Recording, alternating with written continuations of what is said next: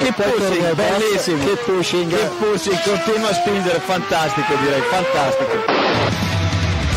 Go to the finish line, keep pushing. Don't worry, I'm pushing like a hell. Fucking, fucking right with it.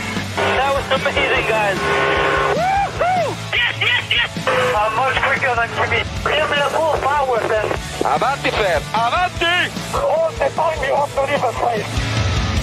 Okay, Felipe,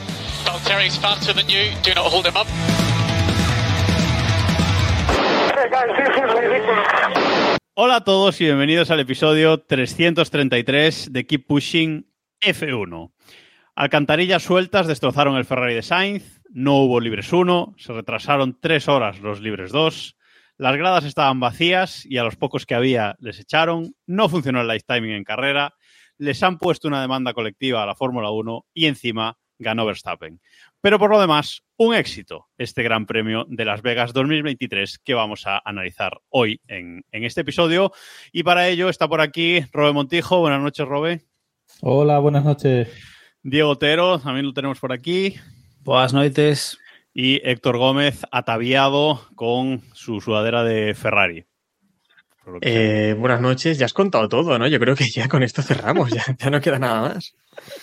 Bueno, David se nos unirá, se nos unirá en, un, en un ratillo para eh, analizar eh, este breve resumen que nos hacía Robe en el guion. Y como dice Héctor, poco más queda de contar de Las Vegas, que ha sido un gran premio bastante esperpéntico. Bueno, no, no has contado, creo, o me lo dejo por ahí, los aficionados que hubo este fin de semana, que nos lo comentaba también lo en el chat.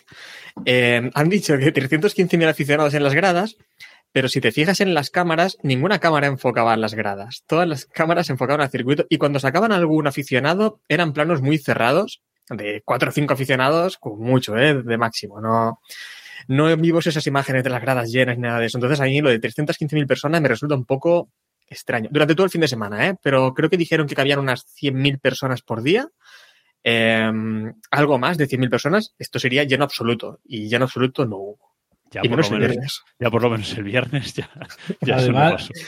no sé si habéis visto vídeos eh, que ha habido por ahí por redes sociales de gente pirateando, por por así decirlo, eh, la entrada al Gran Premio y viendo el Gran Premio desde fuera. Porque Igual os había- contaron también. Había, claro, había, por ejemplo, unas escaleras mecánicas que eh, estaban fuera del circuito y desde arriba de las escaleras se veía el circuito, con lo cual la gente estaba constantemente subiendo y bajando las escaleras mecánicas para verlo. Y luego los típicos, las típicas vallas con esas lonas negras, ¿no? Que, que la gente cortó directamente y para ver la carrera desde ahí. O sea, bastante esperpéntico todo. Y luego la gente que pagaba, eh, la gente que pagó, había varios vídeos por, por Twitter, por X, eh, de gente que pagaba y decía, pues esto es lo que se ve con una entrada de 5.000 dólares. Y era un vídeo eh, que tapaba completamente los andamios, la, pista, ¿no? O sea, cosas así. Sí, los andamios de. Era la Torre Eiffel esta, ¿no? Que hay falsa, ¿no? De cartón piedra, pues. eh, veías, veías eso, entre, entre andamios, pues veías un trozo ahí de pista, pero después de pagar, pues una millonada.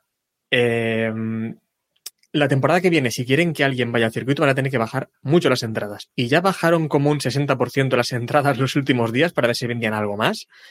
Pero de cara al aficionado americano, yo creo que ha sido un estropicio esto. Eh, fatal. Además, lo del viernes, que no lo hemos comentado bien, pero lo fue muy, muy grave. Eh, nos, Eh, dice, nos dice, por cierto, eh, Maxwell SPV en el chat de Twitch, gracias a todos los que nos estáis viendo en directo en twitch.tv barra keeppushingf1, que eh, había gente viéndolo también en el reflejo de un hotel. Y es verdad, había un, un hotel acristalado y la gente estaba de espaldas a la pista y viendo el reflejo de la, de la carrera reflejado en el, en el hotel. O sea, de todo, de todo ha habido este, este fin de semana. Bueno, vamos, con, vamos a empezar por lo primero. Vamos a empezar por el viernes. Por esa alcantarilla mal sellada, Diego. mm, Porque es increíble que dure 10 minutos los libros 1. Eh, a ver, aquí tenemos, yo aquí tengo sentimientos encontrados. Es decir, está mal que los libres 1 duren 10 minutos porque salta una alcantarilla. Técnicamente está mal, pero a nosotros nos compensa. Es decir, a nosotros nos ha venido bien que los libres 1 durasen 10 minutos. De hecho, nos habría venido bien que los libres 2 durasen 10 minutos también y a poder ser los libres 3 también, porque lo hemos hablado mil veces, el exceso de entrenamientos a, a platana el Gran Premio. Es decir, Em, para mí, eh, para mí el Gran Premio, en términos generales, ha sido un éxito. Es decir, yo creo que ha sido quizás el más entretenido de toda la temporada. Como calidad, el circuito es un mojón, los aficionados pagaron un dineral y no vieron una mierda, la organización fue lamentable, el esperpento del podio ya lo, ya lo comentaremos, pero como gran premio en sí fue realmente divertido. Eso sí, el año que viene va a ser una mierda, porque todo lo que hicieron mal, sobre todo a nivel de carrera, lo arreglarán, sellarán las alcantarillas, solucionarán los problemas de grip, etcétera, etcétera. Ojo, porque situar la carrera en otra fecha del calendario tal vez resulte complicado. Sobre todo por intentar separar ciudades americanas y demás. Em, puede ser divertido, porque en esas fechas en las que estamos han tenido suerte. Que al final hemos tenido unos 15 grados en, unos 15 grados ambiente, 16 17 en pista, no ha estado del todo mal, casi, casi algunos, en algunos momentos 20 grados. Pero eh, hoy, por ejemplo, hacía ya 5 o 6 grados en esa pista. Eh, el año Claro, que viene podemos encima La tener. Fórmula 1 ha tenido suerte. Ha tenido suerte, han tenido mucha Ha tenido suerte en mucha esto. ¿eh? Y además Las Vegas, el año que viene, si no cambian la fecha, es una semana más tarde que este año. Coincide una semana más tarde que, que este año al principio, como está planeado. Entonces, más frío todavía es que si nos llegamos a encontrar con un circuito con menos de 5 grados, como se preveía a principios de semana, habría... Bueno, pues la primera curva habría sido patinaje sobre hielo, que ya lo fue un poco. Una pregunta, Robert, tú sí que estabas despierto, ¿no? Porque aquí nadie se levantó a los libres uno, ¿no? ¿Tampoco? Vaya, No, me no. Yo nunca cubro los libres uno, en ningún gran No. premio. Este No, gran premio era, era para cubrirlos, ¿eh? No, Yo estuve a punto de porque- ¿eh? También. A ver, a, a nivel de. eh, a nivel de, notic- de noticia, caduca muy rápido, porque hay enseguida unos libres dos. Eh, es lo mismo que pasa con la clasificación sprint, que por, por ejemplo nosotros tampoco la cubrimos, la clasificación sprint, porque es que hay una carrera dos horas después y eso, la noticia no dura nada. No, pero es que aquí, aquí sobre todo, cuando la gente se levanta el sábado a una hora normal, ya, ya está la noticia de los libros 2. O sea, aquí, aquí Claro. todavía ma- con más razón, ¿no? Sí, sí. Bueno, pero la noticia de la alcantarilla Claro, tenía, su, sí, tenía sus clics. ¿eh? Esa noticia. Pero, a ver, yo no sé si queréis abrir el melón ya del tema de la alcantarilla. O sea, Sí, es sí, decir, sí. el tema de la sanción de la alcantarilla, porque a mí lo que me parece un poco pitorreo es lo de la sanción. Pero antes, antes de eso, antes de ir, antes de ir a la sanción, eh, el problema, yo estoy de acuerdo contigo, Diego, en que, que no haya habido libres 1 nos ha beneficiado, ¿no? Por menos entrenamientos y tal. Pero el problema de aquí es que no haya habido carreras antes, es decir, catego- em, categorías inferiores probando esta pista antes, porque estos problemas un Fórmula 2 también los habría tenido. Alguna alcantarilla se habría llevado un, un Fórmula Pero 2 que no tiene entonces, pero entonces lo habrían arreglado y, o sea, no. Que de hecho que quiten, o sea, deberían quitar las categorías previas en todos los circuitos. que corran después de la Fórmula 1. Que, no, que no corra. No, después tampoco porque le meten goma al circuito. No, no, no, no, no, no, no, no, no, no, no. O sea, grip cero. Una cosa en la que ha fallado la Fórmula 1 es que antes, cuando se estrenaba un circuito, llevaban otra cosa. categoría. Bueno, claro, una, una de las cosas. Anteriormente, eh, llevaban una categoría, otra categoría, digamos, a correr en ese circuito, a probarlo y a ver qué tal iba, ¿no? Aquí, por ejemplo, incluso en el circuito urbano de Valencia se hizo una carrera antes de la Fórmula 1. No recuerdo ahora que, que nos trajeron por aquí. Pero ahora no. Y bueno, no también- Ferraris o algo. También es verdad-. Ya, también es verdad que, que la succión que provoca un Fórmula 1 en un circuito como este, pues no te lo vas a encontrar en, en ninguna otra categoría. ¿no? Eso también es muy complicado, con el efecto suelo que también tienen actualmente. A ver, pero esto, Pero esto no fue que el coche levantara la alcantarilla, esto fue que el coche iba tan pegado al suelo que, que dio con el borde ese. O sea, yo no creo que fuera que levantó. No, parece que lo que fue finalmente es que el coche iba. Pero es que, claro, fueron 10 minutos. También me resulta muy extraño eso, ¿no? El coche golpeó, eh, se supone que deterioró lo que es el contorno de la alcantarilla y a partir de ahí se desprendió. Hombre, resulta muy extraño en 10 minutos. A partir de ahí, creo que dijeron, bueno, yo vi dos cifras, dijeron 150 alcantarillas y 300, que la cifra vale una barbaridad, pero bueno, digamos que entre 150 y 300 habían y las sellaron entre la... A lo mejor uno, el que la contó, no se dio cuenta que estaba dando dos vueltas, ¿no? Correcto. Los contó dobles, no sé lo que pasó. Dijo, joder, ¿cuánta recta hay en este circuito? Durante esas horas sellaron todas las alcantarillas, retrasaron los libres 2 y el retraso de los libres 2 nos llevó a algo súper divertido que fue que creo que como media hora antes o 40 minutos antes de que empezaran los libres 2, la gente que había esperado desde los libres y había pagado, creo que como poco eran 400 dólares, Sí. eh, llegó ese momento previo a que empezaran los libres y les dijeron a casa que aquí no hay nada que ver. Y les echaron del circuito, que eso a mí ya me parece. No, no, no. Y les Por compensaron or- con- organizativos. les compensaron con 200 dólares para gastar en la tienda del circuito, ¿eh? Que el propio, el propio dinero se Verstappen dijo, queda aquí. el propio Verstappen dijo, me parece una broma.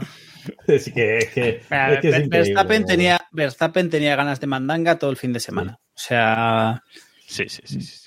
Luego hablaremos de Verstappen, pero son tengo sensaciones encontradas con Verstappen. Bueno, vamos por partes. Eh, ya que estamos con la, con la alcantarilla, eh, tema Sainz, tema sanción, porque claro, esto rompe completamente el Ferrari de, de Sainz por debajo, todo el fondo plano al carajo, afecta a motor, caja de cambios, afecta a todo, prácticamente el coche, chasis, tienen que cambiar el chasis, etcétera, y como tienen que cambiar todo, pues sanción de 10 posiciones, Diego. Es que no, tiene ningún sentido. Es decir, muy bien, Sainz tiene que cambiar todas las, X partes de su coche porque se rompe, pero no tiene sentido que por un defecto de diseño o de construcción del circuito un piloto reciba una penalización. Es que es absurdo. Es es totalmente absurdo. Es cierto que es una situación complicada porque al final Sainz está si no sancionas a Sainz, le estás dando cierta ventaja porque le estás permitiendo cambiar piezas del coche. En el caso de la batería no lo sabe, no, no tanto, pero bueno, eh, podría cambiar unidad de potencia, podría cambiar algo que influyese, pero es que, pero es que al final no es culpa de Sainz. No es que Sainz se haya estampado contra un muro y como el muro estaba mal montado, te haya dañado más el coche. No, no, no, es que Sainz no ha hecho nada mal. Sainz estaba corriendo y el circuito Mm. le ha reventado el coche. No No es esquivarlo. normal. O sea, es, que, es decir, no es normal que no. Alonso lo esquivó. Claro, correcto. Es que Alonso, que ah, por muchas veces que el onboard, no lo comprendo. Pero bueno, hay un vídeo en el que se ve que Alonso pasa como cuatro segundos antes que Sainz. Alonso pasa, se ve el contravolante que hace para esquivar algo en la pista, que no sabemos en lo que es porque no se ve nada. El Pasa alma Sainz de y se lo lleva todo de un puesto, habitante de Las Vegas. Sí, sí. Pero, pero así, es que no me vale. Es decir, es eh, para mí no tiene ningún sentido. Es cierto que no hay una solución buena, porque lo que decíamos, también, es, si, también si no, Sainz saldría beneficiado, pero es que no es. Me parece un cachondeo que sanciones a un piloto porque el circuito está mal hecho. Bueno, beneficiado, beneficiado sí, pero es culpa de la Fórmula 1. Claro, claro, Haber es que- ¿sabes? Es que, Claro, claro. es, que no, es que no tiene ningún sentido. A ver, David, que siempre nos lleva a la contraria en todo. ¿Qué opinas? David, ¿es justa la sanción a Carlos Sainz o no? Todavía no, todavía no está colocado. Yo citando a un citando a un sabio, eh, cuanto peor, mejor para usted, beneficio político. político. Eso es lo que tengo que decir. Eh, a ver, no es justa, pero haber estudiado. Sí. Claro, Mm, exacto. O sea, no es justo, evidentemente no es justo porque es un problema del, del circuito, que eso era lo que era y, y en fin, pero si tienes que, pues no haber gastado dos baterías antes.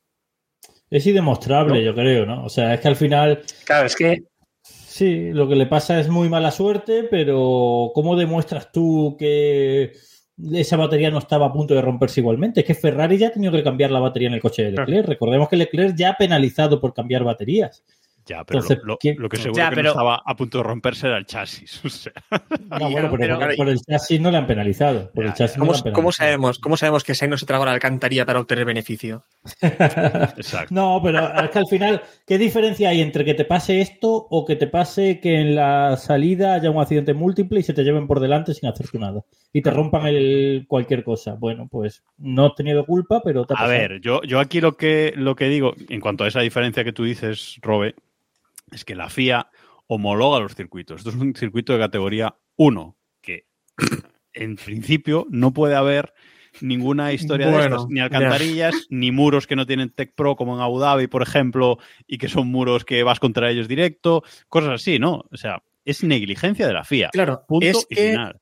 es que el circuito eh, deberá indemnizar seguramente a Ferrari, ¿eh? Y no lo digo de broma, porque yo creo que sí que al final ocurrirá, no sabemos por cuánto, y será caro, pero entiendo que el circuito tendrá un seguro y esto al final lo tendrá que pagar alguien. Eh, y lo vimos ya hace tiempo en Bakú, fue en 2019 cuando rompió también eh, Russell con el Williams en los libres, el monoplaza tuvieron una indemnización. Y anteriormente también en Malasia, que también hubo un problema con una alcantarilla, em, con Grosjean y el Haas, creo que fue en 2017, Sí. también tuvieron que indemnizar a, a Haas. Entiendo que ahora ocurre también lo mismo con Ferrari. El problema es que cómo te indemniza, cómo te indemnizan perder una posible primera línea de parrilla en Las Vegas. Eso ya no, No, es. y, y un, y, un, y un posible subcampeonato del mundo, ¿eh? Ahí va mucho dinero en juego, ¿eh? Es indemostrable y al final, eh, bueno, que ocurrió en otros circuitos, ya, pero es que en otros circuitos no iba a ser la enésima maravilla jamás creada, ni iba a ser el gran premio que iba a hacer historia.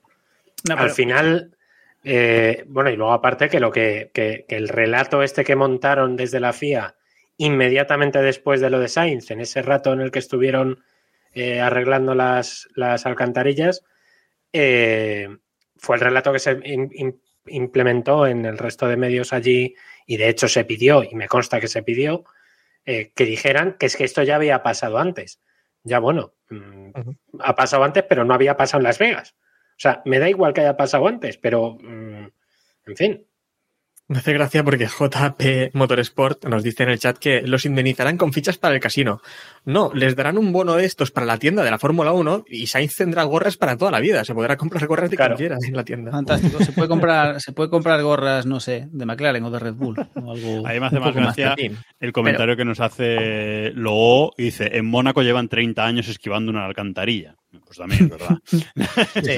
No, pero a ver, para mí, para mí es un poco lo que dice Jacobo. Para mí es muy sencillo. No es, no es lo, esto no es lo mismo que un, que un accidente en la primera curva, pero un accidente en la primera curva es, una, es, una, es un lance de carrera. Puedes salir perjudicado, pero no eres penalizado. Es decir, que, que por una negligencia de la FIA te lleves una penalización, a mí me parece, aparte de eso, en unos libres, en un circuito no, es- me parece un cachondeo. Como mínimo deberían haber, o sea, es la FIA. Se podían haber sacado de la manga un, bueno, te sancionamos, pero te metemos un atenuante porque, porque claro, es que el circuito era nuevo, entonces en vez de cascarte 10 puestos, te cascamos 5, por lo menos, ¿sabes? Por tener un poquito de decencia. He de, decir que, he de decir que por un momento tuve esperanzas de ver algo divertido que era que hiciesen un circuito entre el viernes y el sábado para esquivar, eh, para esquivar las alcantarillas. que pusiesen chicans o algo para esquivar alcantarillas. Bueno, pero Yo tenía eso ya lo hemos visto. Y lo hemos Sí. visto en Estados Unidos. Acordaros que en Indianápolis Ah, bueno, Eh, vale. se propusieron poner eh, conos en, en donde en, la peral- en el Sí. peralte, el lío Sí, sí. que hubo cuando aquella de 2005 fue lo del peralte que las neumáticos Michelin no aguantaban. Entonces, ¿cuál fue la solución? Poner conos. No, no, y quien, se Renova, ne- y, y quien se negó fue Ferrari. Correcto. Y quien se negó fue Ferrari. Hombre, no te jode. pero- ha pasado anteriormente, de forma chunguísima, ¿eh? De forma chunguísima, sí que Sí, se ha hecho. sí, en, sí. Mon- en Montmeló en el 94, eh, en la curva Kamsa, como vieron que había cierto peligro, porque el muro es verdad que ahí en ese momento estaba muy cerca, pusieron una chica improvisada con neumáticos, que a mí eso me parece más peligroso aún que lo que había. Pues casi pero sí. se hizo. Entonces, yo esperaba ya algo así, de decir, no, pues vamos a hacer, vamos a esquivar las alcantarillas de circuito. Y digo, ojalá, ojalá, porque lo que es el trazado, eh, de eso no hemos hablado, pero a mí no me dijo absolutamente nada. No hay ninguna curva que diga, joder, me parece divertido. Ni siquiera la recta esta de dos kilómetros, 1,8 creo que era al final. Ni siquiera me, es que no sé, no, no hubo nada, absolutamente nada que me gustase del trazado. ¿Tuviste no, esperanza por algún momento de que a Ferrari y al, y al Basser este se le hinchasen las pelotas y dijesen, pues ahora no corro? Nah, No, no tengo ninguna Nah. esperanza en serie.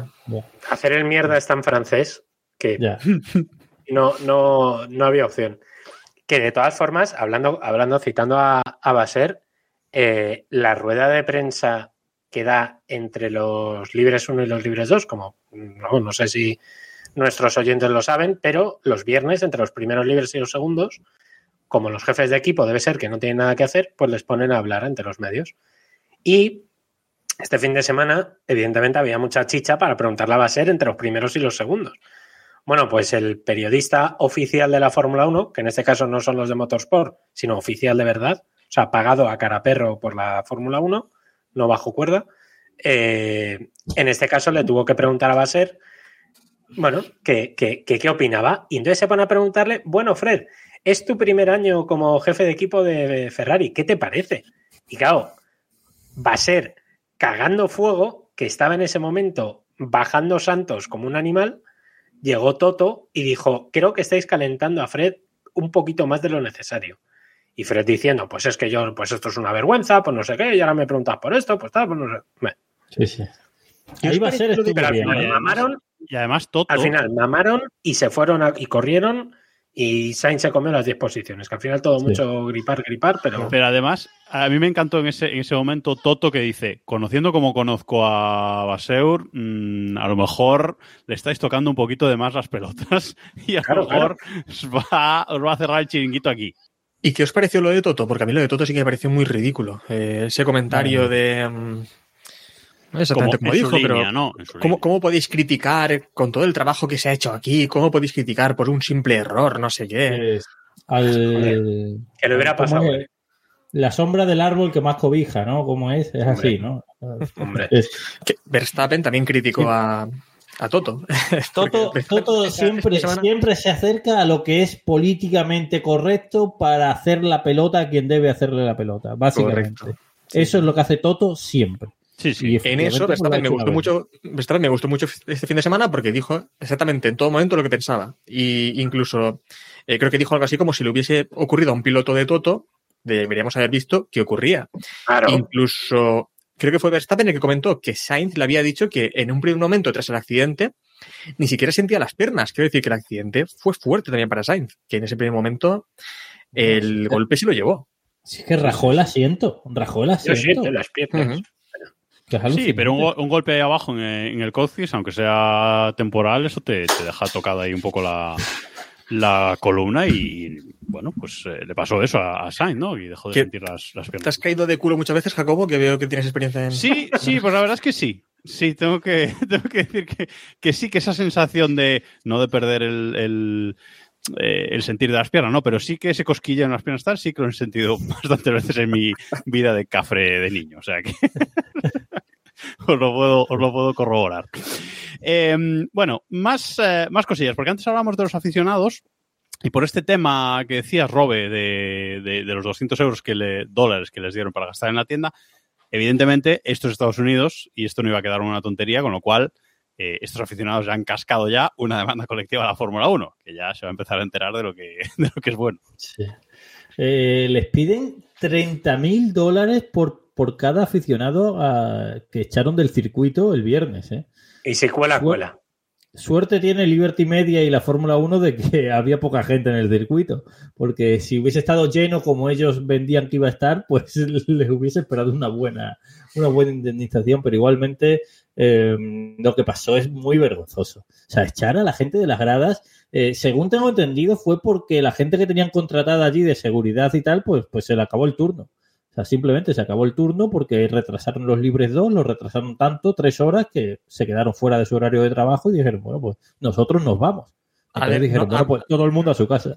Es que eso, eso no sale en Drive to Survive, ¿sabes? Han Sí. visto, conocen la, conocen la Fórmula por Drive to Survive y eso no aparece ahí. Y la Fórmula 1 es de muchos retrasos y muchas, y muchas cosas de este tipo. Por lo tanto, deberían haberlo también previsto. Em, pero sí, claro, si tú te coges la entrada, que no era barata, te coges el hotel, te coges un vuelo para ir a ver unos libres de Fórmula 1 o pasar el fin de semana allí, pues obviamente eh, A ver, Te podemos, había- podemos, gente que haya diciendo- sido timado. O sea, ¿no? Podemos- había gente podemos- diciendo, tío, eh, había gente diciendo, perdón, que, que o sea, ya- yo creo que esto ya es para dar pena o para hacerse las víctimas, porque había gente diciendo, es que hemos venido aquí, hemos cogido un avión para recorrer no sé cuántos mil kilómetros y veníamos solo a ver el- los entrenamientos libres del viernes y nos han echado y nos hemos quedado sin ver nada. Y es como, tío, si has cogido un avión a hacer 10.000 kilómetros para ver los entrenamientos libres del viernes, eres tontísimo. Eres Claro, tontísimo. te mereces Yo venía- lo mereces, ¿no? Claro. Yo venía a decir- pase, todo lo que te pase. Yo venía a eso. Es decir, o sea, podemos valorar primero la cantidad de neuronas que puede tener una persona que decida pagar lo que cuesta una entrada para el Gran Premio de Las Vegas, pagar un vuelo para ir a ver el Gran Premio de Las Vegas en lugar de prácticamente cualquier, vamos a decir, el 50% del resto de grandes premios de porque una cosa, esto, estamos, esto es como Montmeló, una cosa es que me digas que lo tienes aquí al lado, que te subes en coche y dices, bueno, venga, pues es una mierda, pero lo pago y ya está, ¿sabes? Porque lo tengo al lado. Pero ¿A quién se le ocurre? Es una mierda, pero es verdad. Eso es nuestra, pero claro, y, y es un circuito relativamente asequible. Pero Las Vegas con un precio desmesurado, un circuito que ya se preveía que iba a ser una mierda, con una organización que pintaba horrible, que tenía pinta de que no se iba a ver un mojo, o sea, la única forma, con, o sea, el, circu- el, el Gran Premio de Las Vegas estaba montado para ir si eres un VIP que vas invitado. Sí, o sea, seguro que Beckham y que Salomón Dring y que toda esta peña que estuvo por allí se lo pasaron de puta madre. Pero los pringados, o sea, pero eso no estaba Bueno. montado para los que pagaron la entrada, joder. Yo vi, yo vi a. Hostia, no sé cómo. Me sale Adrian Bieber. Eh, no, no es Adrian Bieber. Justin, Justin Bieber. Justin Bieber. Justin Bieber, Justin. súper enérgico. Justin Bieber y no se lo estaba pasando muy bien. No parecía que se lo estuviese pasando No. muy bien. Bueno, de modos, yo reivindico, reivindico siempre que el hecho de que una persona sea estúpida no da derecho a que sea timada, ¿eh? Sí, o sea, sí, sí, sí. Puede No, no, ser no. tonto, pero hombre, no que no te timen, ¿no? Otro, otro tema también sobre el circuito, porque hubo una cosa que al final tampoco no abusaron mucho. Yo pensaba que el Gran Premio se me iba, se me iba a hacer bola. Se me iba a hacer bola por la esfera esta que había ahí gigante y digo, esto van a sacarnos más Oye, esto que. lo mejor del Gran Premio, sobre todo, que no pusieron ni azul, ni amarillo, ni rojo en ningún momento en la, No. en la esfera. Tam- Tampoco dejaron de ponerlo. Hubo algún momento en que no apareciese. De repente te ponen el logo de, de Chrome, que es justo los colores que no se podía poner, y lo pusieron también durante la carrera. ¿Qué más da? No, no, a ver, a mí me, a mí me encanta, a mí me encantó cuando, cuando salió cuando salía Leclerc, como esa gran metáfora de burbujita, o sea, me parece insuperable. O sea, es, ese Leclerc en una burbuja gigante no me parece un. Yo, yo debo reconocer que por absurdo me parece lo mejor del Gran Premio la burbuja, o sea, la, la bola. Me parece lo mejor del Gran Premio por, as- por puro absurdo. Es que ha dado pie a fotos muy absurdas, como fotos de Leclerc luchando con no sé quién y de fondo voz esponja y cosas de esas. Eso, eso ha sido sublime. Vamos a ver. esa- no- ese- esos ojos amarillos que le pusieron a la bola en varias Sí. ocasiones. O sea, es- eso es genial. O sea, para mí, mm, el Gran Premio Lo mejor. la bola. Sí, sí, Sí. totalmente. Hubo, no, hubo una- vamos a ver. De Zaragoza. Nombradme. cierto, de una empresa de O sea, Zaragoza. nombradme, o sea, tres grandes premios de esta temporada más divertidos que este. Divertidos, ¿eh? No vamos a entrar en la calidad de la carrera, pero Zambor. divertidos. Zambor. Claro. Tres. Sí. He pedido tres. Bueno, Sí, hombre, pero, pero divertido por cutrerío, sí, obviamente. este es divertido, divertido por me lo he pasado bien. La, la segunda Hombre. carrera con más adelantamientos después de Zambor en toda la temporada. Sí. A ver, no ha estado mal, no ha estado mal, pero no creo que sea por, por el trazado, no creo que sea. No, no, no, por el trazado no, pero yo, a ver, yo esto ya, yo lo dije la semana pasada. Yo le tenía mucha fe porque este tipo de trazados tenía pinta, o sea, prometía, no iba a llegar al nivel de Corea, porque eso es inigualable, pero prometía ese tipo de esto lo han hecho a correr en cartón piedra, la van a liar, la van a liar por algún lado. Y nos hemos divertido. Eso sí, lo malo de esto es que el año que viene va a ser un tostón. Porque lo que salió mal ya no va a volver a salir mal. De- debo decir, sobre lo de la bola, para acabar con lo de, con lo de la bola, hubo una cosa que sí que estuvo muy chula, muy chula de verdad, ¿eh?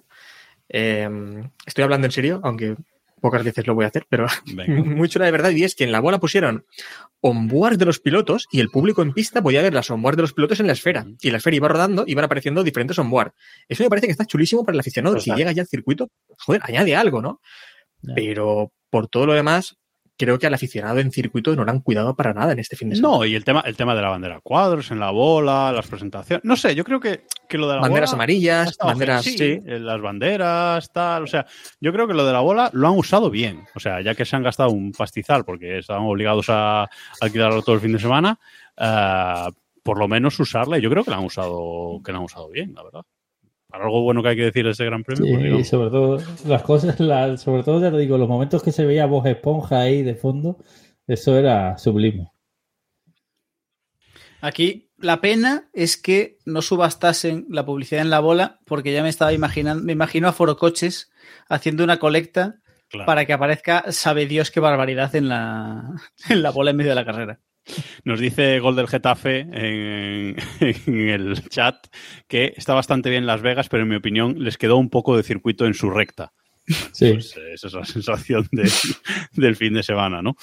Eh, una pregunta que nos he hecho, y ya llevamos más de media hora de, de episodio, aunque Diego ya lo dijo al, al principio, el resto, como carrera, ya no como evento, etcétera, etcétera, como carrera, ¿os gustó la carrera? ¿Os entretuvo? Eh, estuvo bien. Venga, ronda rápida. Robe. Sí, a mí sí me. O sea, siendo honestos, sí, fue una buena carrera. Héctor. Odio decirlo, pero me gustó la carrera. Me gustó muchísimo, ¿eh? ¿Y David? Tanto como muchísimo. Muchísimo. Arrepentidos los quiere Dios, que ya os avisé que la carrera iba a ser divertida, primero en Keep Pushing, y la carrera fue divertida, porque había tan poquísimas expectativas que, que a, a poco que pasó, y pasaron cosas, fue una carrera bastante entretenida. ¿eh? Sí, la Ah, verdad, la verdad es que sí. Eh, hablemos de que fue seguramente, bueno, no sé si ha sido la única carrera esta temporada en la que ha habido lucha real por la victoria, porque la que gana Sainz en Singapur, yo creo que no hubo tanta lucha, pero aquí sí que hubo lucha real eh, por la victoria, ¿no? En- Mm. Entre, entre equipos diferentes, etcétera. Y además que hubo acción en todos los puntos, también nos benefició eso de que salieran Hamilton, Voy. Alonso, eh, Sainz y compañía detrás juntos. Bueno, Vo- Voy a hacer daño. También hubo lucha en Mónaco por la victoria. no, ahí Sí. no hay lucha posible. No, Claro, me pero recuerdes aparte- esos neumáticos. No me recuerdes. Pero aparte es que hubo lucha y de verdad, es decir, es cierto que la sanción a Verstappen eh, le dio emoción a todo esto, pero yo creo que por primera vez en la temporada sí que lo vimos, o sea, sí que tuvimos esa sensación de lucha de verdad, de puede ganar Leclerc, puede ganar Verstappen. Es decir, por mucho que no, no, Sí. no veíamos esa superioridad en el Red Bull, realmente tuvimos esa sensación de... o sea, Porque se le, cru- se le cruzaron dos cosas. Se le cruzaron dos cosas. Eh, por un lado la sanción y por otro lado eh, que se quedó sin gomas. O sea, la goma Mm. media se la cargó enseguida. Y entonces leche, como, eh, como eso- decíamos, primero en Keep Pushing también. Eso, Correcto. eso le impidió eh, le impidió abrir hueco. Cuando hizo su parada con los cinco segundos se fue muy atrás. Y entonces ya ahí muchos dudamos. No sé si vosotros en algún momento tuvisteis dudas o no de si iba a ganar. Yo sí que Yo no. tuve dudas. Por Yo es momentos que no. tuve algún es, que no. hubo un momento súper divertido. A ver, Eh, a ver, Ferrari la cagó en la estrategia para mí. Y hubo un, momento, hubo un momento muy divertido en el que, bueno, se los llevaron con este cochecito a ver una fuente, ¿no? Por ahí después de la carrera. Y, La y de ver la fuente y volver. Sí, ver la fuente y volver. Aquí fue muy divertido. Y en ese coche, eh, Leclerc les pregunta: ¿Habéis entrado a parar cuando ha salido el safety car? Y Verstappen creo que es el que dice sí. Y, y Leclerc se queda ahí así como, ambos. Sí, sí, ambos. Y, y claro, Leclerc como flipando y diciendo, joder, han entrado cuando. Pero que, que- que- A ver, porque es, ver- es- Leclerc, es el verdad problema- que sí, es verdad que Leclerc dale. había entrado como cinco vueltas, tenía, al final tenía cinco vueltas más que, mm, que, que Verstappen, pero bueno, podría haber entrado, poner un coche neumáticos, de seguridad no pasa en un tanto. circuito así tienes que entrar. Hay que aprovechar, hay que Sí aprovechar. sí. Y creo que esa fue la cagada final por la que eh, llegó muy apurado ya de neumáticos al final de la carrera. eh, Leclerc. David. Yo creo que Leclerc no gana porque sencillamente hizo la pole. Claro. Si hubiera sido Sí. segundo, ¿verdad? Claro, sale segundo, pues probablemente hubiera ganado, pero hizo la pole y La Eh, cuestión una es- cosa, ¿sabéis cuántas eh, poles consecutivas lleva Leclerc sin victoria? Que lo he buscado antes.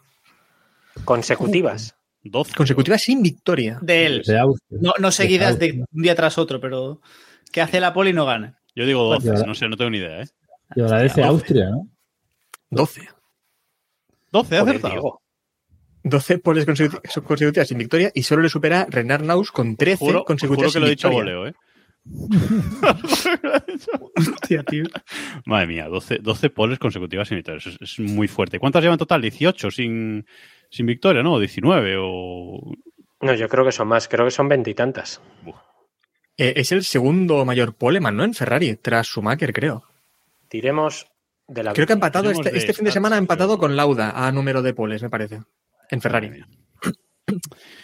Bueno, eh, lo lo que quería decir es que mm, muy bien, pole de Leclerc, sanciones a Verstappen, eh, Russell se lo lleva puesto, etcétera. Le pasó de todo a Verstappen en esta carrera, pero como siempre, se carga los neumáticos, etcétera, pero como siempre, gana Verstappen, Robe.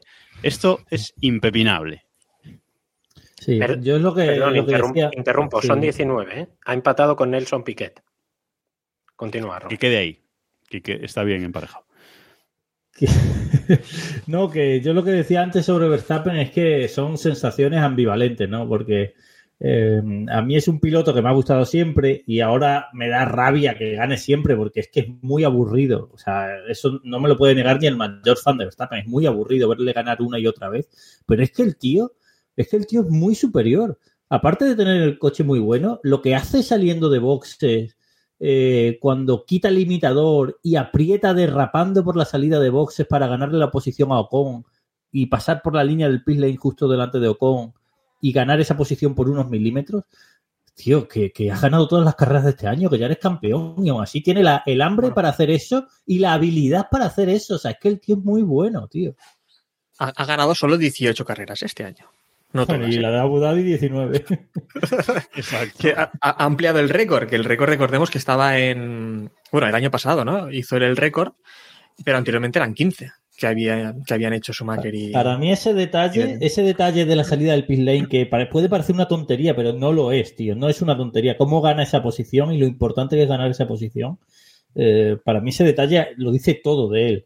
Y luego encima eh, todo el rollo que ha tenido fuera del circuito, eh, rajando del Gran Premio, también me ha gustado. O sea que, que este Gran Premio me he vuelto a reencontrar con el Verstappen que a mí me gusta, que es el que no nos aburre a todos sistemáticamente, por favor. Hablemos- Verstappen. Hablemos de ese adelantamiento a, a Leclerc que nos apuntaba Max Sí. el SPV en el chat. El adelantamiento que le hace a Leclerc en la primera curva en la, en la salida. Bueno, ¿Sanción o no? Bueno, para mí Sí, es sí, el típico adelantamiento, el típico adelantamiento de Verstappen de echar al otro piloto de la pista. No echarlo, sino, o sea, no, sin tocarlo, sino arrinconarlo.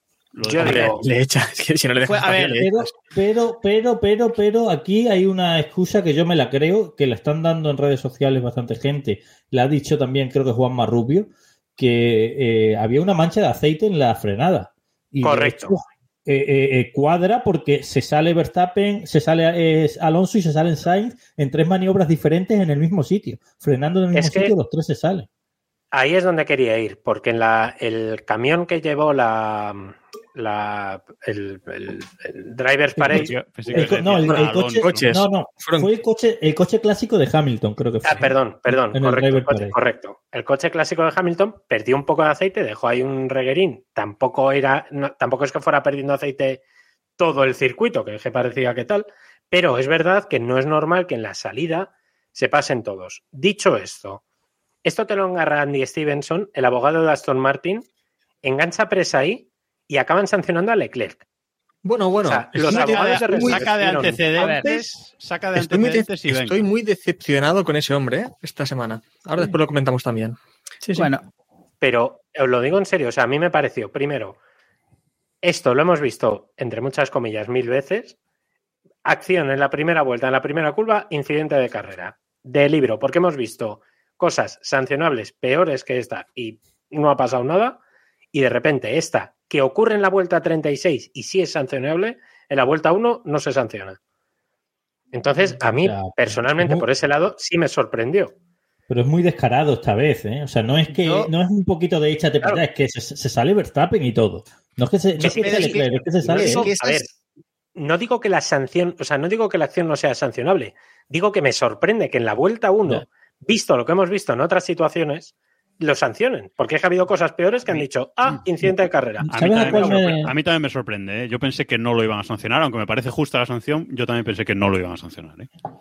yo, a mí me recuerda, yo creo que Héctor aquí se va a acordar, no sé si los demás vais a acordar, la salida de Fuji 2008, que Hamilton y Massa se están jugando el Mundial y Hamilton se lleva por delante a todo el mundo pasado de frenada y se sale él también y le encaroman, pues me recuerda mucho a esa salida.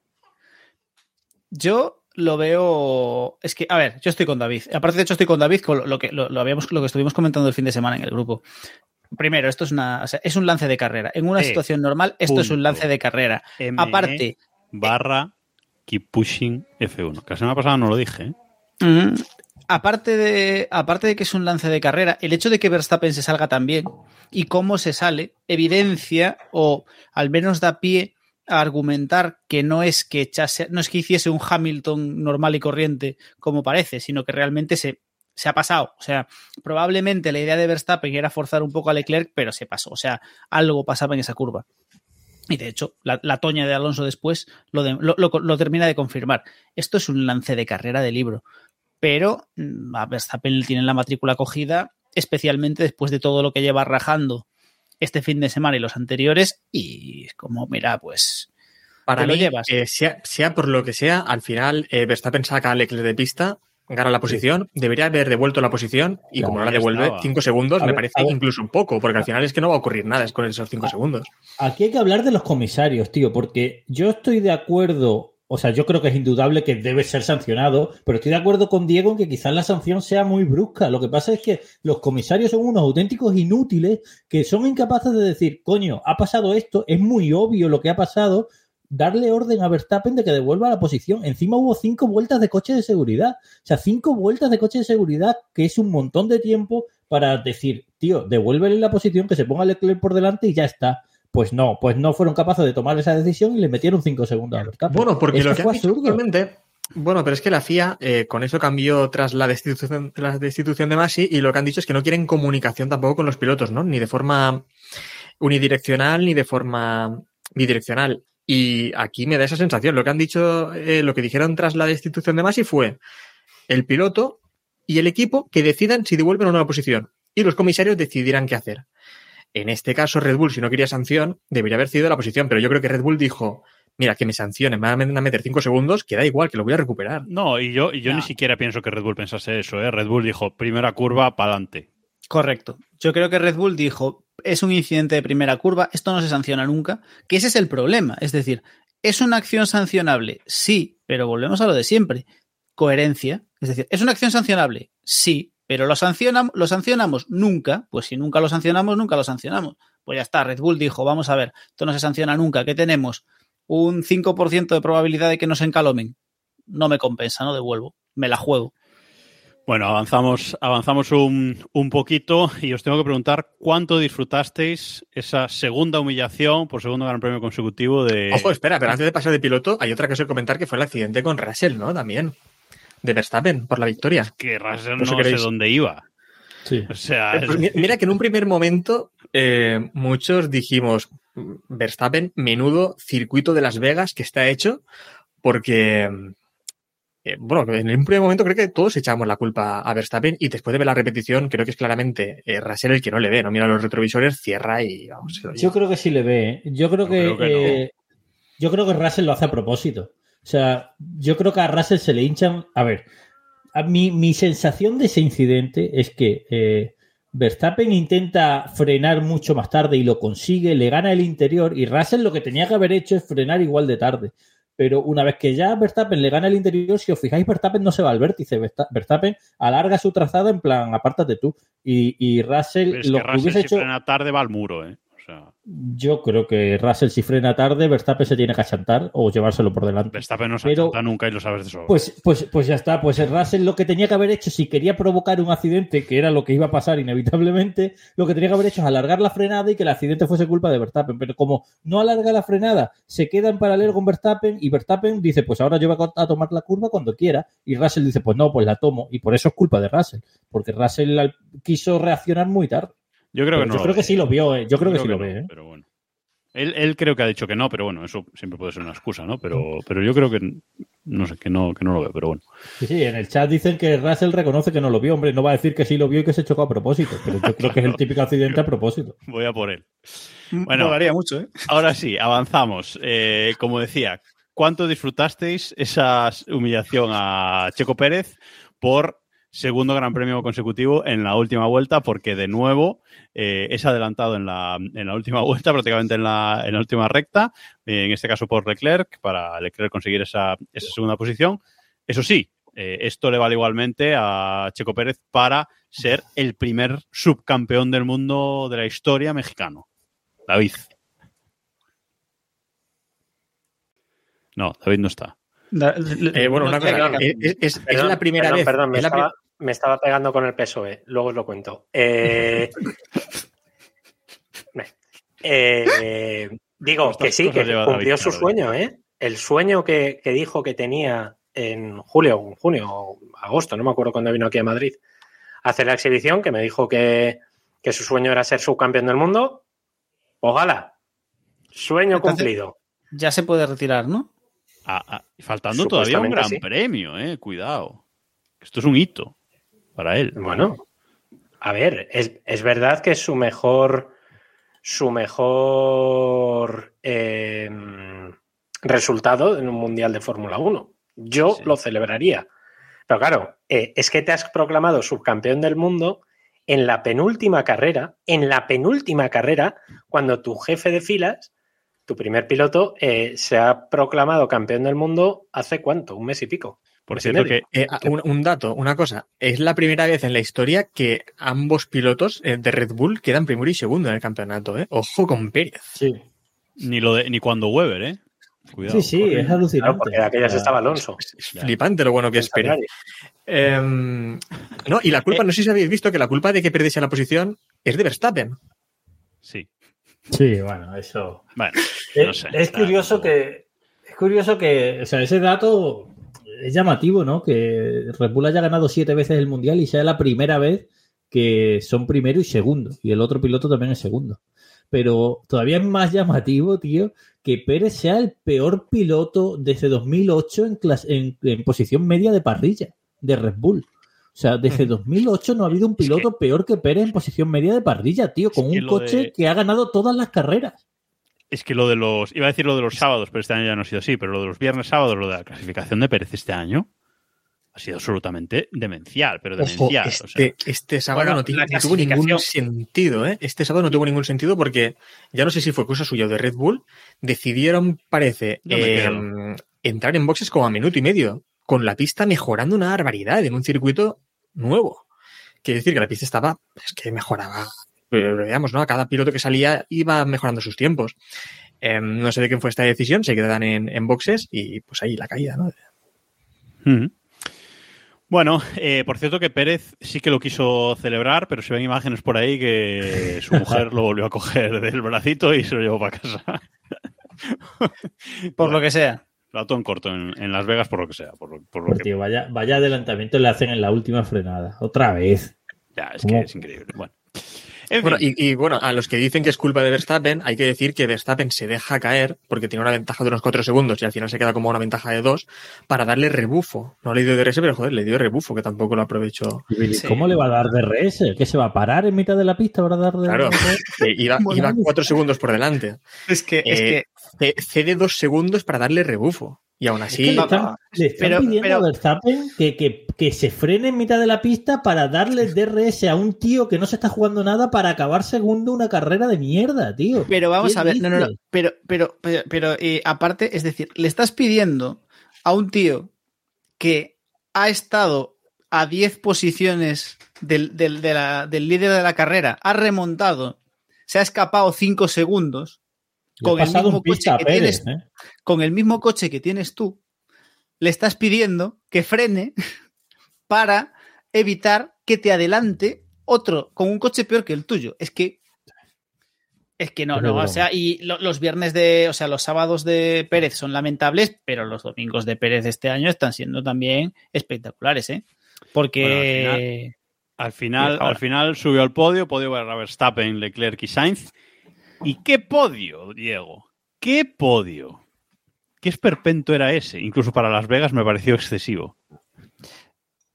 Yo, yo, es que me esperaba algo más. O sea, no sé, no lo vi tampoco tan. Me refiero, montaron, pero o sea, lo vendieron tanto que yo me esperaba y un tinglado de la hostia. y Al final, básicamente era el mismo cacharro donde estuvieron haciendo conciertos durante el fin de semana que le pusieron allí una, una imagen de una ruleta como para lo de los Bueno, pilotos. y- no solo- no era, era un, con- era, era un container forrado de pantallas. Y ya Sí, está, sí, no, o sea, pero, pero no solo- a, no solo a mí eso. me mató, me mató lo de la fuente. Yo lo de la fuente Eso, eso, eso. he tenido pesadillas en ese tema. A El ver, tema de pero es que subirles el a un coche, problema. llevárselos a una fuente, perder todo ese tiempo para que al final no sea allí el podio, sino que se los tengan que volver a subir a un coche para devolverlos donde estaban, Pero no es le encuentro ninguna explicación. El problema es que el podium debería haber sido en la fuente. Bueno, ya partiendo de la sí, base de que, de el, sí, sí. paddock, el paddock debería haber estado en, en- en el strip. Vale, que no es factible por temas logísticos. Venga, el podium debería haber sido delante de la fuente del Velaggio. Y te los te coges a los pilotos y te los llevas, que vale, es algo que se hace en otros circuitos, y de hecho hay que reconocer que el tema de la cámara en el Rolls Royce enchufándolos y con un micro de puta madre escuchando toda la conversación fue Eso de 10. Eso. O sea, eso es lo mejor que hemos tenido en una retransmisión de Fórmula 1 desde que cortaron las radios entre Mas y Toto. Eh, entonces, eh, eso fue fantástico. La liada es, ¿por qué no haces el podium en la fuente del Velayo? Y así aprovechas, haces el podium con el, con el show de la fuente de fondo y no nos comemos todo el rato el, el show de la fuente, que cuando lo ves en directo es muy cookie, pero por la televisión, pues quien más, quien menos lo ha visto los- siete veces en diez Que los, películas. pilotos, que los pilotos estaban allí viendo y estaban como, "Ujú, vale, ajá. ¿Y ahora?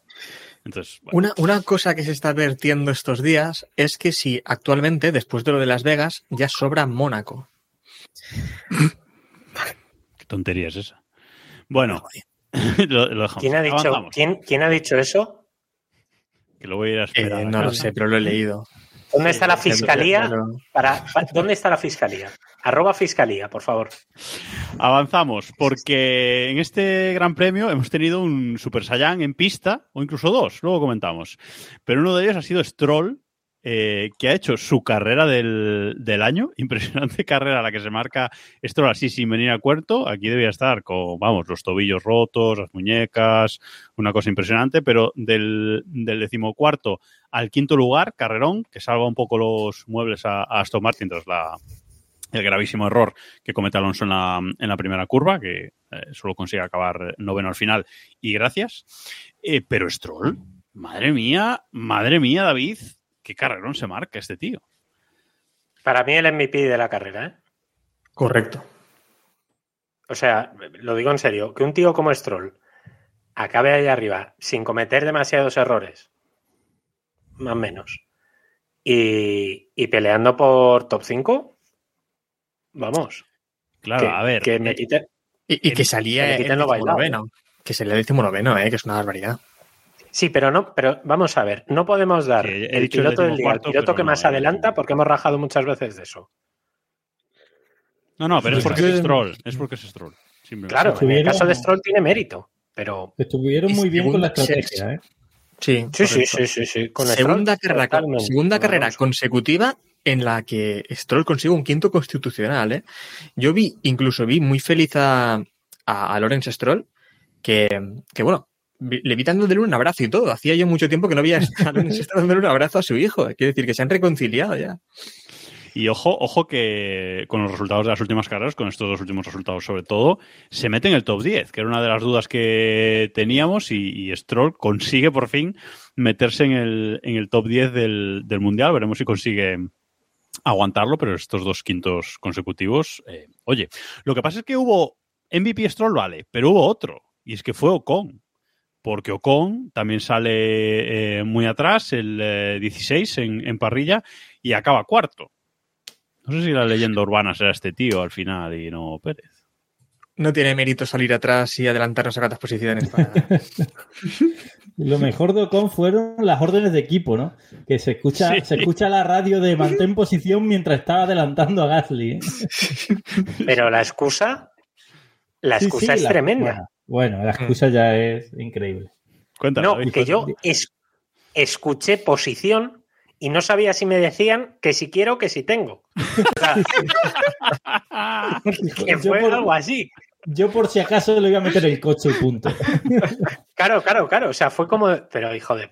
Bueno, no voy a decir hijo de francés, pero, tío, es que fue lamentable, pero me parece brillante. No, yo escuché posición y tiré.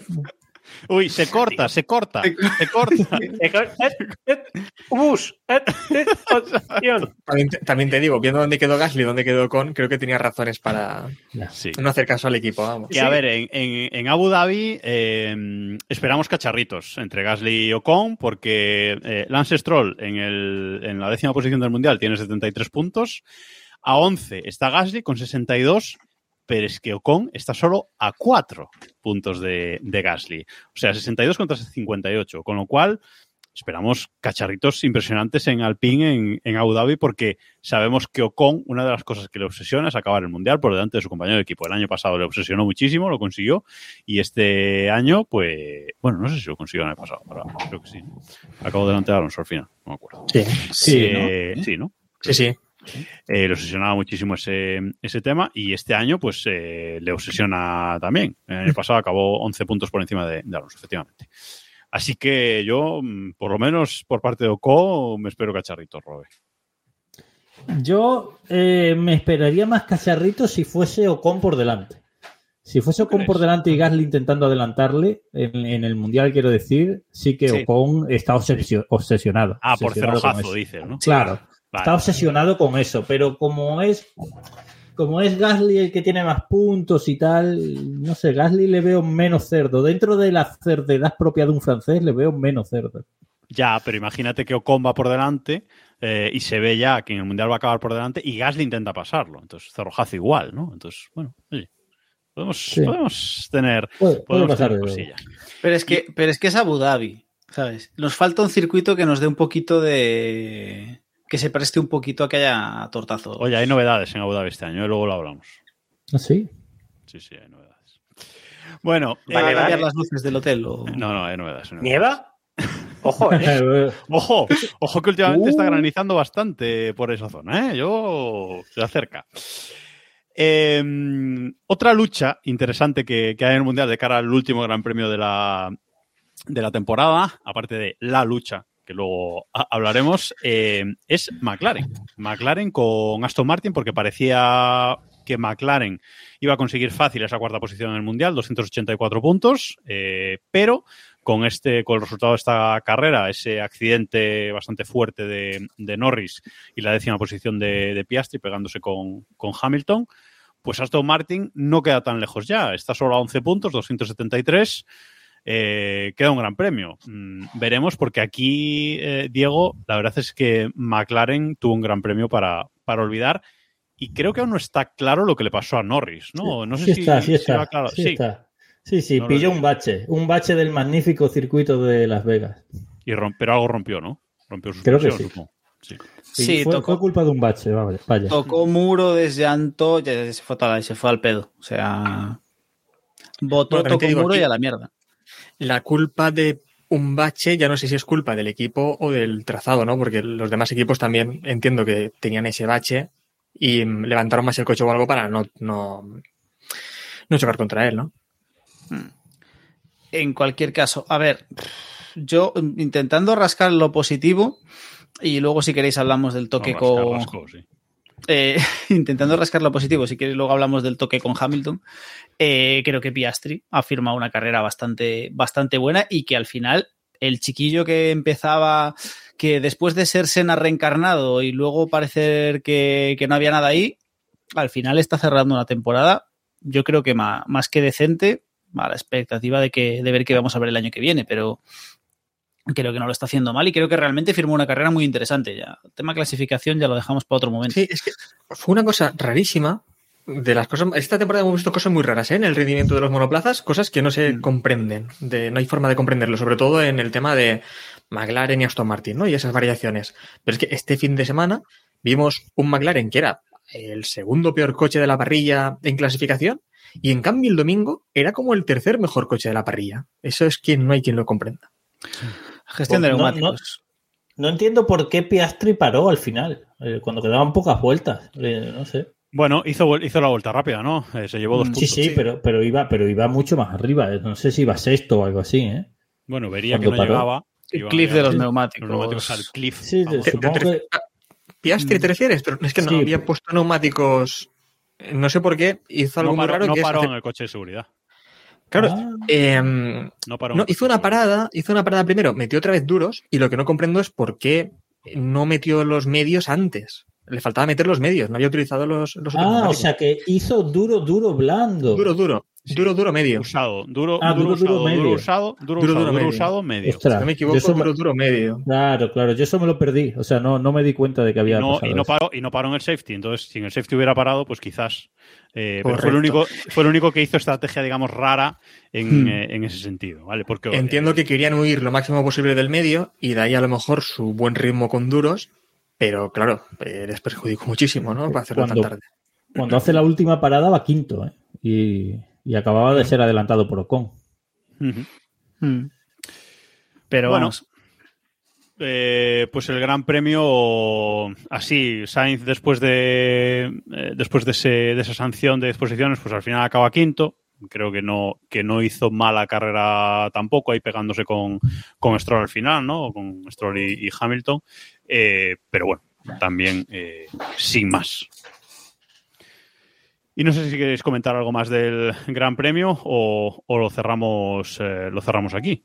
Del Gran Premio lamentable de Sunoda, no sé si tenéis algo que decir, porque madre mía, Pues vaya, vaya carrerita que se ha marcado el japonés. Pues eso. Podemos tirar, yo creo. ¿eh? Último, último en parrilla y, y- y último en carrera, prácticamente. Bueno, se le rompió la caja de cambios o algo así, ¿no? En Sí, sí, a falta de cuatro vueltas, sí. Mm. Sí, sí. O sea que eh, abandono, abandono al final y, y bueno, mm, Ricciardo tampoco es que destacar demasiado, eh, decimocuarto, poco más que, que destacar porque incluso... Bueno, hay una cosa que no hemos dicho, es verdad, una cosa que antes de cerrar tenemos que decir. Y es que aunque Sargent, el resultado de la carrera, pues fue el de siempre prácticamente, en clasificación se mete en Q3 el tío en casa, ¿eh? Sí, señor. Y no solo es que se mete en Q3, es que se mete séptimo. Grandes Arches. O sea, eh, No, no, séptimo. no, hablamos- sexto, ¿no? Salió sexto. Por la, creo, por la sanción luego. Sal- Ah, Salió sexto, incorrecto. sale sexto, pero. Eh, pero único equipo, es- Williams, único equipo en tener dos pilotos en, en Q3. Increíble. abrimos el, abrimos el melón Bueno, de. Sí. Bueno, perdón, en parrilla me refiero, en sí. Abrimos el melón de ese Williams, que de cuánto. de cuán bueno no es ese Williams. No, a, a una ver vuelta, si. a una vuelta está claro que es buenísimo. Eh, y en carrera, pues. Depende. Bueno, el Hay depende mu- de este año es la Hay mucha, hay mucha igualdad del segundo al último. O sea, es así. De- del segundo equipo al último equipo hay mucha igualdad, más que nunca. El problema es que el primero Sí, está, destacadísimo. Sí, sí. Correcto. Bueno, pues cerramos aquí con este primer Gran Premio de Las Vegas. Eh, a ver el año que viene con qué nos sorprenden, o por lo menos si mejoran estas cositas, que han sido bastantes de este, de este fin de semana. Y nos vamos volando al otro lado del mundo, nos cruzamos el globo para ir a Abu Dhabi, porque este fin de semana eh, se celebra el Gran Premio de, de Abu Dhabi en el circuito de, de Ellas Marina, última carrera de la temporada, vigésimo segunda carrera de la, de la temporada, y nos vamos a un circuito que está en la Fórmula 1 desde 2009, aunque fue reformado el año pasado, ¿verdad? Fue, fue cuando cambiaron un poco el, el 21, trazado. 21. El 21, el 21, es verdad, el 21. ¿Sí? Eh, y es un trazado de una longitud de 5.281 metros al que el domingo se le darán 58 vueltas para completar una distancia total de carrera de 306,183 kilómetros. El récord del circuito lo tiene Verstappen desde 2021, precisamente porque fue el año en que se cambió el circuito, no había récord anterior con el nuevo trazado, en 1 minuto 26 segundos 103 milésimas.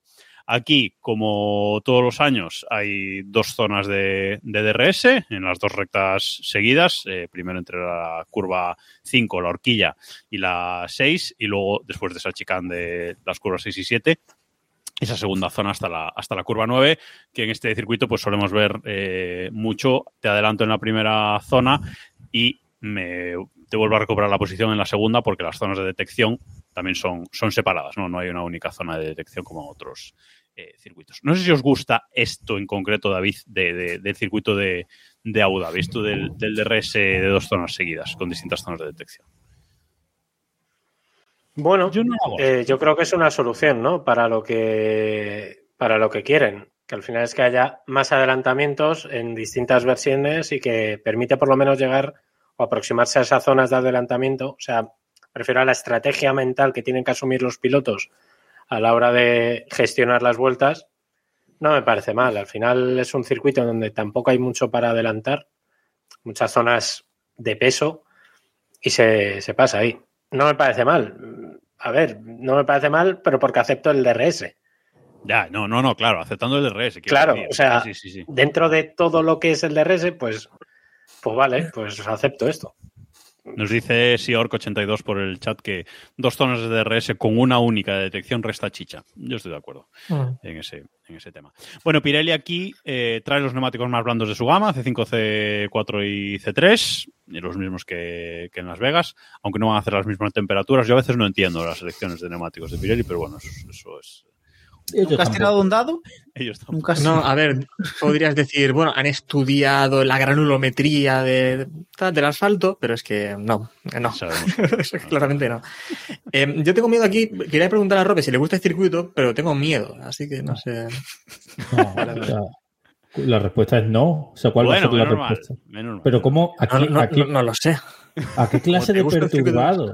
O sea, ¿a qué clase de perturbado le puede gustar a Abu Dhabi? Para mí, como trazado, el peor junto con Las Vegas. Y pero, pero Las Vegas nos ha dado una, una carrera muy divertida, así que para mí es el peor circuito de la temporada. Sí, a mí también, ¿eh? O sea, es- bueno, Hostia, di tú que Qatar, Bahrein... Tampoco, pero... Qatar no. Qatar, uf, Bueno, Qatar es ya. duro. Qatar es duro. pero es que Qatar es un circuito, es que esto no sé lo que es. O sea, Bueno, es que decía- yo- Decía Hay que hay novedades. malos, Hay novedades en este circuito porque eh, han hecho un podio nuevo en Ah, Abu sí. Dhabi. Bueno, preguntaba, la- preguntaba a la gente si habían puesto alcantarillas en el circuito. La gente nos pregunta dos cosas en el grupo de Telegram t.m barra Keeppushing F1. Si van a poner alcantarillas y si va a nevar. Son las dos eh, preguntas que ¿Va a nevar? este fin de semana. Eh, Venga, la- no he la mirado- meteo. No, no he mirado la, no he mirado la meteo y no le voy a Venga, mirar. No voy a, mírala. no voy a mirar la meteo. No, no voy a mirar la meteo. No quiero. te- Tengo Robe, miedo. Robe, da la meteo alternativa. No, no des la meteo, Robe, no des la meteo. Lo, lo, lo, lo busco sobre la marcha, mi meteo. Sí, sí, sí, sí. Busca, mientras digo los no. horarios. Los horarios de este fin de semana. Eh, no es fin de semana el sprint, así que eh, es un fin de semana en teoría con horarios normales, ¿vale? Pero hay una cosa que no es normal. Como siempre, aquí siempre hay que tocar un poco las pelotillas. Bueno, eh, el viernes, Libres 1 a las 10 y media de la mañana, eh, horario de España peninsular. Libres 2 a las 2 de la tarde. Libres 3 el sábado a las 11 y media de la mañana. Clasificación a las 3 de la tarde el sábado. Y el domingo la carrera a las 2. Por lo que sea, en este circuito que cuenta como europeo, entre comillas, eh, porque lo digo yo, pues la, todo es una hora antes, ¿no? Y, y yo creo que el único objetivo ha sido, Robe, fastidiar a las motos. Joder, Fastidiar a a MotoGP. MotoGP, exacto. Sí. A favor, porque, porque mucha gente dice, mucha, sí, mo- bueno, este fin de semana se resuelve el Mundial de MotoGP entre Jorge Martín y Pego Bandaya en, en Valencia y efectivamente coinciden en fecha y en horario con el Gran Premio de Abu Dhabi. Eh, normalmente la Fórmula 1 en horario europeo es a las 3 de la tarde, pero esta vez lo han puesto a las 2 de la tarde, con lo cual MotoGP no tiene ninguna opción real porque poner la carrera de MotoGP a la 1 significa ponerla de Moto 3 a las 10 de la mañana y con el frío que va a hacer en Valencia no, no es posible, o sea, no, no- No, no. no se va a admitir. Y claro, poner las MotoGP a las 4 de la tarde ya Pero- es muy arriesgado, o sea, se hace de noche enseguida, Pero realmente. esto ya, está, esto ya está inventado, ya lo han hecho mil veces. Corre Moto 3, Moto GP, Moto 2. Esto ya lo han hecho mil bien. veces. Mándale un email a Espeleta Sí, y a ver pero qué te ¿tú te, crees, tú te crees que resolviéndose el mundial van a poner la carrera a la una? No. Yo a, ponerla- yo a Azpeleta solo le escribo para decirle que vuelvan las motos de dos tiempos, que la mierda esta no vale para nada. Pero de todos modos, eh, las motos también ha cam- han cambiado su horario habitual. O sea, el horario habitual de las motos en Valencia es las 2 de la tarde. Y lo han retrasado a las Exacto. 3, pero igualmente va a coincidir con Abu Dhabi. Igualmente va a coincidir con Abu Dhabi. Y a, y- y a todas estas, ya veréis como con lo que le gusta la Fórmula 1 tocar las pelotas, algo pasa para que se retrase la salida de Abu Dhabi. Ya veréis. No, yo lo, que iba, yo lo que iba a decir es que MotoGP y Espeleta y MotoGP confían en que siendo el Gran Premio de Fórmula 1 en Abu Dhabi, tras la salida la gente ya se aburre y cambie y busque algo mejor, ¿no? A media carrera. Entonces a lo mejor les sale bien. A ver, es, eh, las motos son en abierto, ¿eh? O sea, si estáis en España, las motos las dan en abierto en televisión española. Con lo cual no vais a tener problema de que Dazón no os deje ver las dos carreras a la vez. Exacto, porque eso En es... vuestra propia casa y con vuestra propia cuenta. Bueno, a ver, esa meteo. Esa meteo alternativa, Robert. A ver, lo he buscado. Y eh, tengo malas noticias para el viernes porque me ¿Nieva? dan entre, entre un 0 y un 2% de probabilidad de lluvia. Viernes. Bueno, el viernes no nos Me importa. agarro a ese 2%. Sábado, entre 0% y 4% de probabilidad de Ojo. lluvia. Ojo. Cuidado ahí, ¿eh? Hay el doble de probabilidad de que llueva el sábado que el viernes. Domingo entre 1%, el mínimo es 1% y el máximo es un 18% de probabilidades de lluvia. Ojo, ¡Vamos! ojo que no hay cero ¡Chuzos de domingo, ¿eh? punta! Ojo, ojo. Aquello va a ser algo Asturias. Y quien dice, llu- quien dice lluvia dice nieve. Hombre, estamos en noviembre, frío voy hará. buscando, voy buscando una cueva. Bueno, para, para el que no, para- para el que no lo sepa, yo todos los años hago el típico tuit de Alonso va a irse a no sé qué equipo, el que más suene ese año, la semana que nieve. Y por lo que sea, la gente no sabe leer y lee eh, la semana que viene. Y bueno, esta semana he tenido, el tuit ha tenido un poco de, de repercusión, incluso, bueno. David lo ha visto.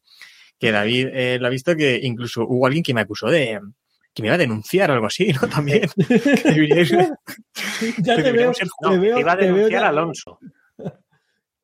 Que te iba a denunciar tal. Lo mejor, te lo mejor veo- de este te veo entrando en el juzgado con una cartulina con el tweet impreso. ¿eh? Explicando, sí, sí. Y coge- y el juez. cumbre ya. Y coge el juez y lee la semana que viene en Abu Dhabi. Y Héctor, no puede ser. y a- me hace especialmente el tuit de este año, me hace especialmente gracia el tuit de este año porque el timing no está bien.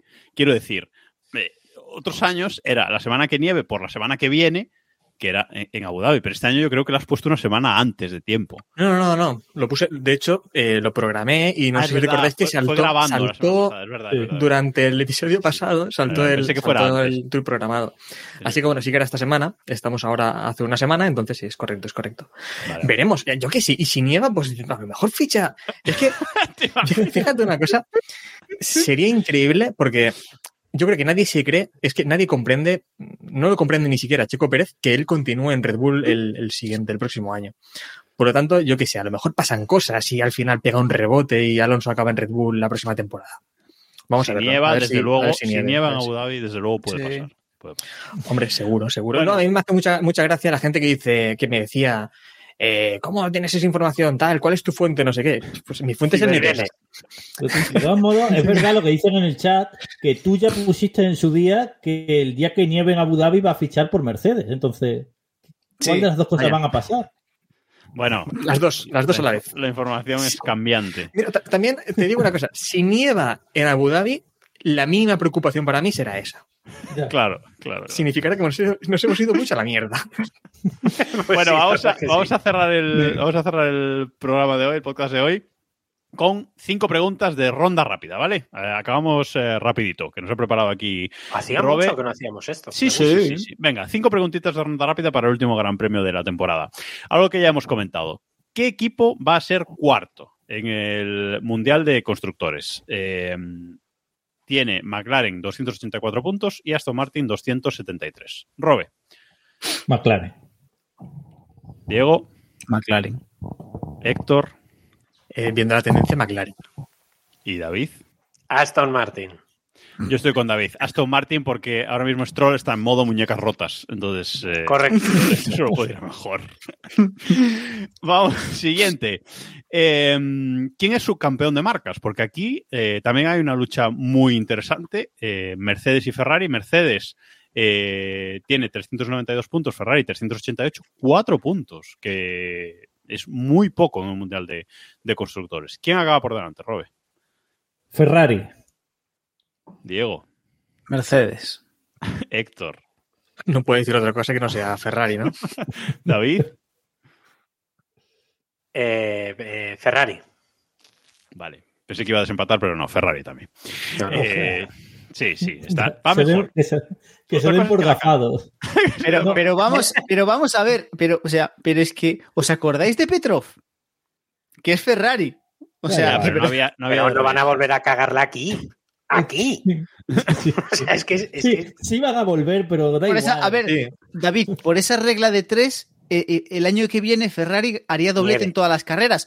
Porque No, ya no puede cagarla otra vez en ningún circuito porque la ha cagado en Eh, todos. no, O sea, os explico, os explico. Yo creo que Ferrari es superior actualmente a Mercedes, incluso con cagadas, que son lo asumimos ya, va a quedar por delante de Eh, Mercedes. exacto, sí, yo pienso igual. Y os digo una cosa, está, y lo digo muy en serio, Carlos Sainz está haciendo una última parte de temporada, Muy buena. sí. pero espectacular, ¿eh? Salvo, que fíjate que incluso... salvo que se le crucen alcantarillas en su camino. Correcto. Bueno, claro, es que si le tiran plátanos como en el Mario Kart, pues hijo... A ver, eh, Pero al final, esto lo hemos comentado, esto, ya- esto lo hemos comentado. Eh, cuando Ferrari ha tenido un coche regulinchi, Sainz ha quedado por delante de Leclerc. El problema, el problema con Sainz viene cuando Ferrari sacó el coche bueno y fue como ahora, ahora sí. Y ahí fue cuando Burbujita se puso las pilas y el otro se quedó un poco más atrás. Pero vamos, cuando han tenido un coche, cuando han tenido un coche normalito, Sainz ha podido con Leclerc claramente. No vamos a entrar en este debate hoy, otra vez. Seguimos, ronda rápida, que nos quedan tres. Y hablando precisamente de Sainz, ¿quién queda cuarto en el Mundial de Pilotos? Sainz y Alonso están empatados a 200 puntos, que ya es difícil, macho. Eh, Norris tiene 195 y Leclerc tiene 188 puntos. Leclerc está a 12 puntos de, de Sainz. ¿Quién acaba de estos cuatro en cuarta posición, Robe? Yo siempre Alonso. Diego. No me lo creo ni yo, pero yo voy a votar por Norris. por- pero no me lo creo ni yo. No está tan difícil. no me lo creo ni yo. Héctor, La lógica me dice Sainz. David. Puta lógica. Vete al carajo, Héctor. Joder, que, que la- que va a nevar en Abu Dhabi, tío. ¿Qué me, qué me estás contando? A ver, qué lógica ni lógica. Eh, Alonso, pero, pero además Alonso con 20 puntos de ventaja o 18 Yo- puntos. ¿Cuántos yo son? digo- 25 puntos. Fíjate lo que te digo. Primero en Pushing. La 33 va a ser En Abu, este en Abu Dhabi, ¿eh? De bajón. en Abu Dhabi. No me lo creo Yo- ni yo. Yo digo Alonso también para celebrar su fichaje por, por Red Bull. Siguiente, penúltima. ¿Quién acaba adelante? ¿Sainz o Leclerc? Aquí es una pregunta eh, parecida, eh, pero no igual. ¿Quién acaba por delante, Robe? Yo digo Leclerc. Uh, Algo pasa. Algo va a pasar. Me, me encanta porque el me- o sea, eso quiere decir que la lían pardísima. claro. Es- a ver, Sainz. Lo normal es que Sainz, joder. Héctor, bueno, tú ya lo has respondido, ¿no? Sí, Sainz, correcto. David. Eh, Yo digo Sainz. Yo creo que Sainz también, sí. Es- son, son bastantes puntos para, para recortar en un gran premio. Y la última, eh, que ya la mencionamos antes y la analizamos un poquito antes, es que seguramente sea lo más interesante de todo el fin de semana que viene, es quién acabará delante, Gasly o U o Con. Que recordemos Y que... una, una cosa, que la gente vote en el chat, que vamos a banear a gente, que Por favor. que hacer una limpia. Exacto. Aquí hay mucha gente últimamente. Entonces, Gasly 62 puntos o con 58. Robe. Yo como soy un descreído y creo que los malos siempre ganan, voy a decir Ocon. Venga, baneado. Siguiente, Diego. Yo, yo estoy con Robe, ¿eh? yo creo que va a quedar por delante Ocon. Tío, le dio un abrazo a Ryan Reynolds. Eso tiene que darte muchos chocopuntos para. Vamos con, para vamos con. Gasly, vamos con Gasly a muerte. David. Yo creo que Gasly queda por delante en el campeonato y Ocon acaba delante de un juez. Yo creo que Gasly acaba por delante y no descartemos que Ocon acabe con cero puntos oficialmente esta temporada. ¿eh? Cuidado. Ojo, ¿eh? Ojo, ojo. Quizás Gasly acabe con los mismos puntos, pero con cero. Bueno, y hasta aquí el programa de esta semana. Muchas gracias a todos los que ¿Qué, habéis pro- estado qué en- programa es, Jacobo, este? ¿Qué programa es? El No. 333. ¿Cómo? ¿Augura, algo? ¿Augura algo? Oye, hay una noticia que no hemos dado, ¿no? Lo de... ¿Cuál? Ahora, ahora- Racing ahora Bulls, Toro, ¿o qué? claro, Claro. Toro Rosso va a ser Regging Bull, ¿eh? Como la película de Scorsese, ¿no? Buah, verdad. Bull. Es verdad. Toro salvaje. Sí, sí. veremos, veremos qué decoración le, le ponen, porque lo de Toro Rosso también era un poco, en fin. Bueno, como decía, gracias a todos los que habéis estado en el chat en directo viéndonos en twitch.tv barra que pushen F1, a los que habéis estado en YouTube, eh, nos podéis ver en a los que habéis estado en YouTube, madre mía cómo estoy. Eh, si nos queréis ver en diferido en YouTube, youtube.com barra keeppushing F1 y para todo lo demás, el grupo de Telegram t.me barra keeppushing F1. Recordad que somos un grupo de Telegram que tiene un podcast. Gracias, eh, Robe, Diego, Héctor, David, por estar aquí una semana más y nos escuchamos la semana que viene con el cierre del Mundial de Fórmula 1, que luego más adelante ya tendremos tiempo de hacer el análisis. Nada más por esta semana y nos escuchamos la semana que viene. Adiós.